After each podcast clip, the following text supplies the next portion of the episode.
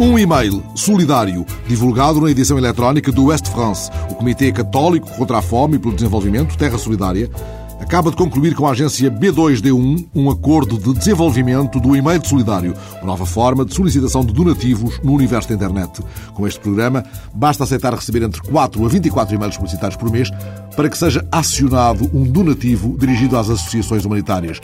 Desde o lançamento há um ano, 800 mil internautas escolheram o e-mail solidário. Um festival da correspondência em Grignan, França. A edição eletrónica de Libération conta que o novo Ministro da Cultura, Frederico Mitterrand, esteve lá, como tinha já previsto, como simples leitor. O facto de o meu estatuto ter mudado não mudou o meu propósito, disse o novo Ministro, que assim considerou estar ainda a ser fiel ao tio, François Mitterrand. Grignan é uma terra que ele frequentava, era um homem romanesco e literário. Estamos de algum modo aqui em sua casa, disse o Ministro, que ao fim da tarde leu as primeiras páginas do romance de Adrienne Gotz, A Mulher Adormecida de Nápoles, que acaba de surgir em edição de bolso e cujas primeiras páginas são uma longa carta do pintor Angre, evocando a sua aventura amorosa com a modelo napolitana de um quadro, entretanto desaparecido.